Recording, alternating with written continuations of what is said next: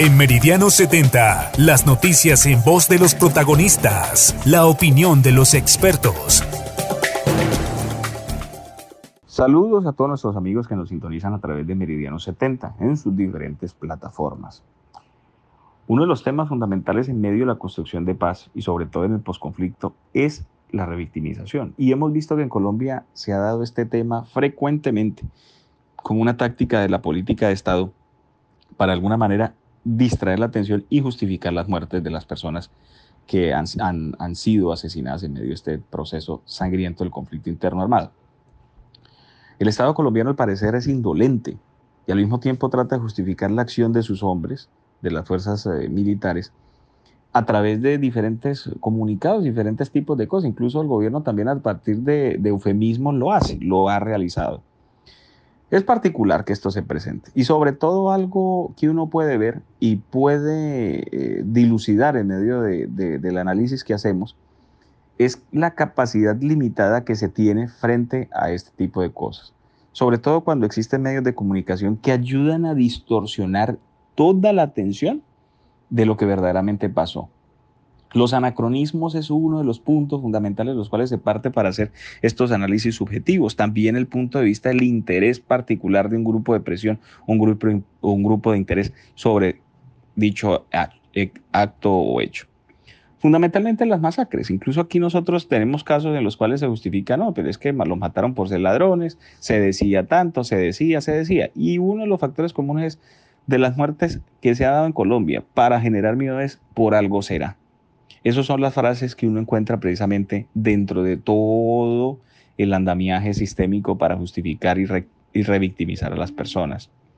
Con este tipo de cosas no se avanza y sobre todo lo que se vuelve es a, generar posicionamientos de gente que muchas veces a través de redes sociales opina, ¿sí? saca una opinión adoxa, afectando precisamente más y generando una afiliación con respecto a una de las partes en conflicto. ¿sí?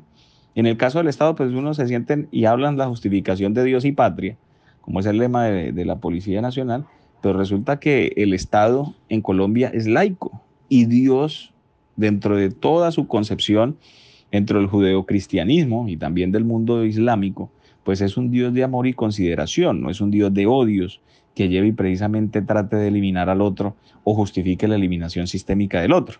Al contrario.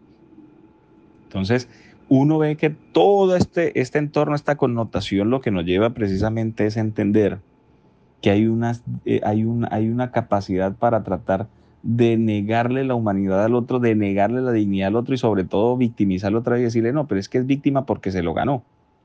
Y aquí en Colombia eso es, es normal. Aquí en Colombia es normal encontrar ese tipo de, de, de castigo a justiciadores y todo se volvió justiciamiento, todo, absolutamente todo. Entonces, cualquier robo, justiciamiento, linchamiento. Cualquier cosa, linchamiento. ¿Por qué? Por la, la incapacidad del Estado de no brindar justicia. Es una capacidad limitada de hacerlo. Y la sensación de justicia que tiene la gente, pues también no ayuda a que estos procesos judiciales avancen. Esto es una cuestión de diseño institucional, lo veníamos hablando anteriormente. Estos diseños institucionales mal diseñados, valga la redundancia, lo que nos lleva precisamente es a reformular tantas cosas y tantas, tantas eh, conclusiones sueltas que lo que nos permite precisamente es no encontrar y dilucidar algo efectivo a la hora de realizar una acción en defensa de la vida, que es el derecho fundamental en este caso. Además, otra cosa, otro derecho que se violenta, en este caso es la dignidad humana, se violenta constantemente. Y si vemos que eso se ha venido dando, también es una estrategia sistémica que hay dentro del Estado y también que lo ha tomado la ciudadanía como tal. Entonces justifican cualquier acción de, la, de, tener mayor cantidad de fuerza, del uso indiscriminado de la fuerza para poder hacerlo. Y esto revictimiza, revive los dolores y genera un ciclo de violencia. Vuelve otra vez la espiral de violencia en, en, creciente. En vez de disminuirla, lo que hace es acrecentarlo más gracias a también esa, esa diferenciación enorme que se hace entre buenos y malos cuando realmente muchos no conocen qué hace el uno y el otro para decirse buenos o malos en este caso.